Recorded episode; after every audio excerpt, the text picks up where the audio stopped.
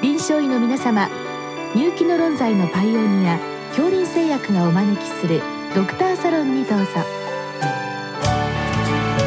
今日はお客様に日本医科大学武蔵小杉病院感染制御部部長臨床教授小林美奈子さんをお招きしております。サロンドクターは青い会柏田中病院糖尿病センター長山内俊和さんです。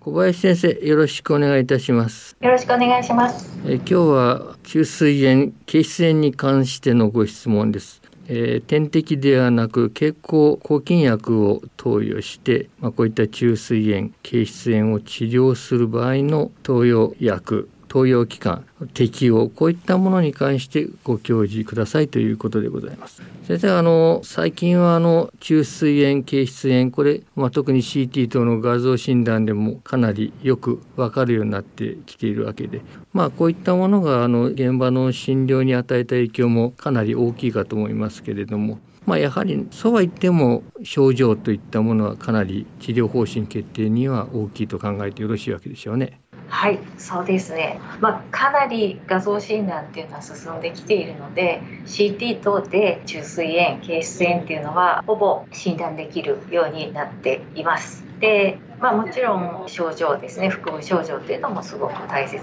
だとは思いますけれどもそうですね、まあ、画像診断っていうのはすごく進んでいるのでそこを一緒にプラスして診断をしていく。でそうすることによってある程度の重症度とかですね。そういったところも分かるかと思います。あとは炎症反応がどうか採血ですよね。白血球がどうなのか高中球がどうなのかまた CRP がどうなのかっていうところもしっかりと見ていくっていうのが重要かと思います。よくこの CT 画像などでですねあの腸の方ですね、はい、壁が飛行しているとかですねそういったあのニュアンスであのレポート返ってくることがあるわけですけれども、この辺りのまあ判断ですねこういったもので重症度というのはどこまで伺うことができるわけでしょうか？えーとまあ腸管壁の飛行よりもその周りの脂肪式濃度ですよねそちらがあの範囲が広ければ炎症の範囲が広い少なければ炎症の範囲が少ないという判断ができますのでその脂肪式濃度っていうのをの範囲をですね見極めるっていうのが一つだと思います。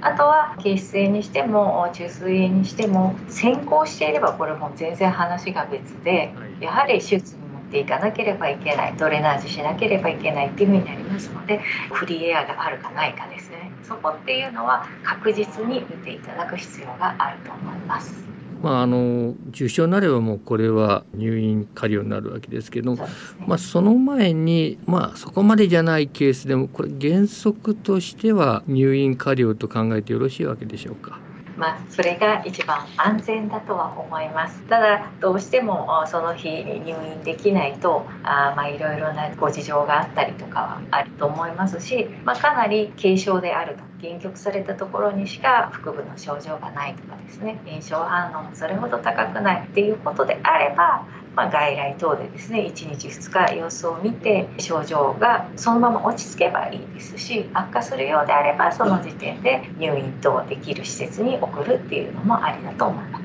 まあ、これ入院だった場合はこれはあの抗菌薬はまあこれ当然点滴で可能ということになると思いますけれども、まあ、この点滴の場合の抗菌薬これ代表的な処方というとどういったものになりますでしょうか？そうですね、まあ、中水炎にしてもですね憩室炎にしても腹内感染症になりますのでターゲットとしては大腸菌等が代表となる腸内細菌木細菌ですねあとは、えバクテロイデスフラジリスですとかバクテロイデスシータオタイオマイクロン等のですね嫌気性菌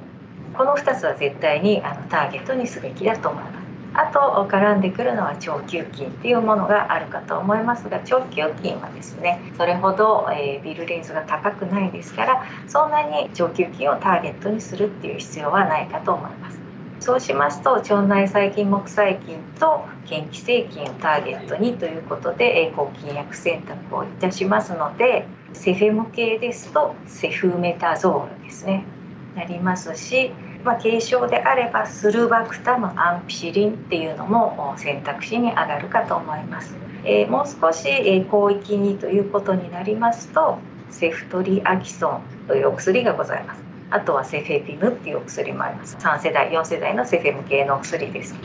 でこの2つに関しては嫌気性菌への効果がございません。抗嫌気性菌活性がございませんのでこういったセフトリアキソンですとかセフェピムを選択される場合は抗嫌気性菌活性のあるメトロニダゾールというお薬をですね栄養されるのがよろしいかと思います。この辺りの薬剤まあおおむねこれ症状を見ながらまあ、投与するということで、まあ、投与期間というのはこれ症状改善までと考えてよろしいわけでしょうか？そうですね。点滴においてはそうなります。症状改善まで炎症反応が落ち着くまでが多いかと思います。ちなみにまあ平均的なところで何日ぐらい？1週間ぐらいですね。それで大体良くなります。それで良くならない場合はやはり手術に持っていくドレナージに持っていくっていうことが必要かと思います投与量としてはいかがでしょうか？投与量としてはまあ腎機能とかですね体重とかによって変わってまいりますが、まあ、マックスの量ですねセフメタゾールですと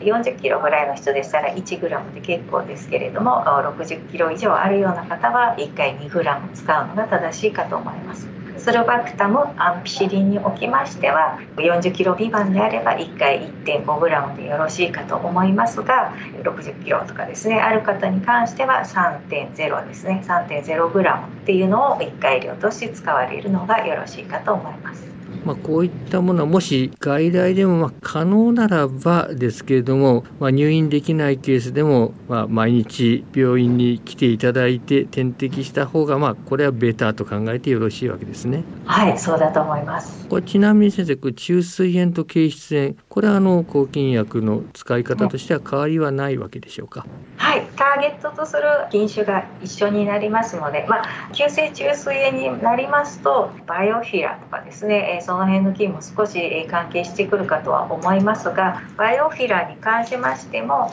えー、まあ、元気性菌の一種ですから十分にあのセフメタゾールまたスルバクタマンピシリン他にもメトロニダゾールって十分効きますのであの投与するお薬としては同じで大丈夫です。ということで、まあ、このご質問に戻ります。これも経口薬で、まあ、やりたい。要するに、まあ、このクリニック等々で、まあ、十分対応ができない。ただ、まあ、入院させるほど、まあ、重症感がないケース。まあ、そういったものもあるかと思いますので、まあ、そういった場合経口薬でという、まあ、選択もあるかもしれませんが、まあ、強いてこの経口薬としてどういった選択肢があるかということをお伺いしたいわけですが。はいそうですねなかなかまあ難しいっていうのがあの正直な印象ではございますがでもまあターゲットとする細菌がですね、えー、大腸菌等の腸内細菌木細菌とあとは嫌気性菌ということを考えますと、うん、経口薬ですと、まあ、クラブラン酸アモキシシリンですね。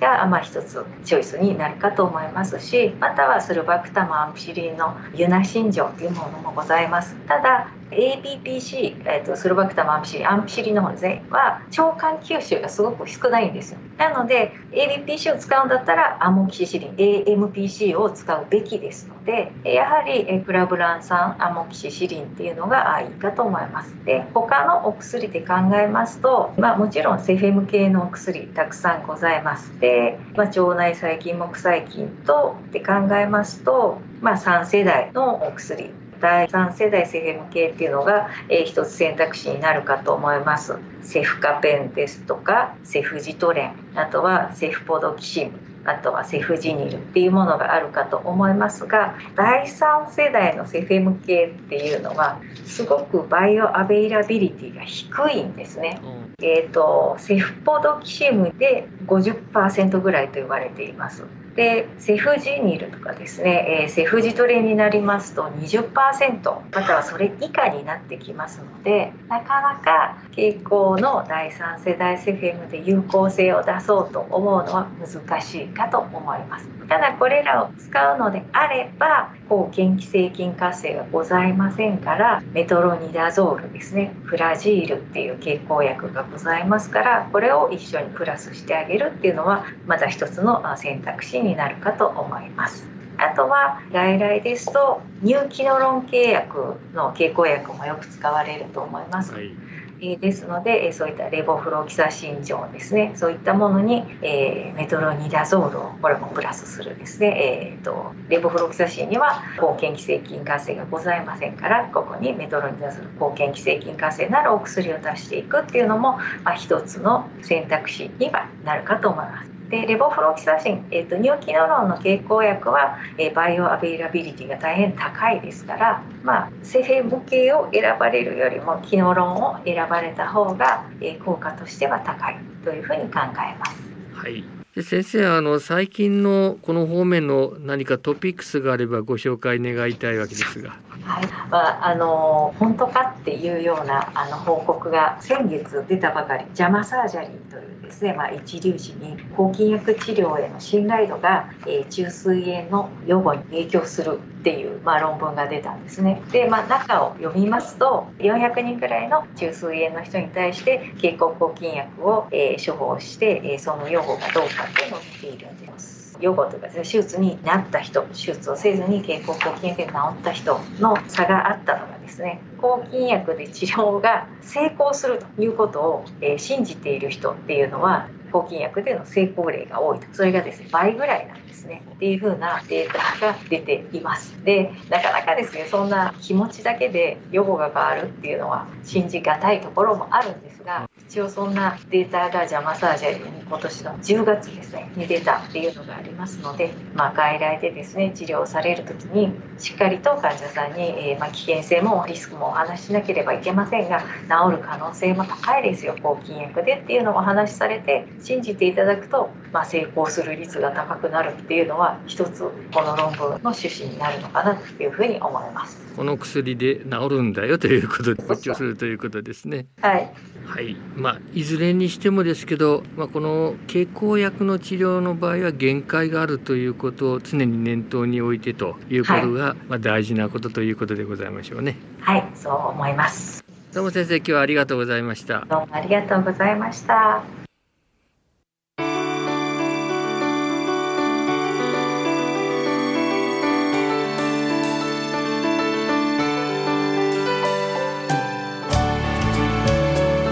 今日のお客様は日本医科大学武蔵小杉病院感染制御部部長臨床教授小林美奈子さん。サロンドクターは青い会柏田中病院糖尿病センター長山内俊和さんでした。それではこれで恐林製薬がお招きしましたドクターサロンを終わります。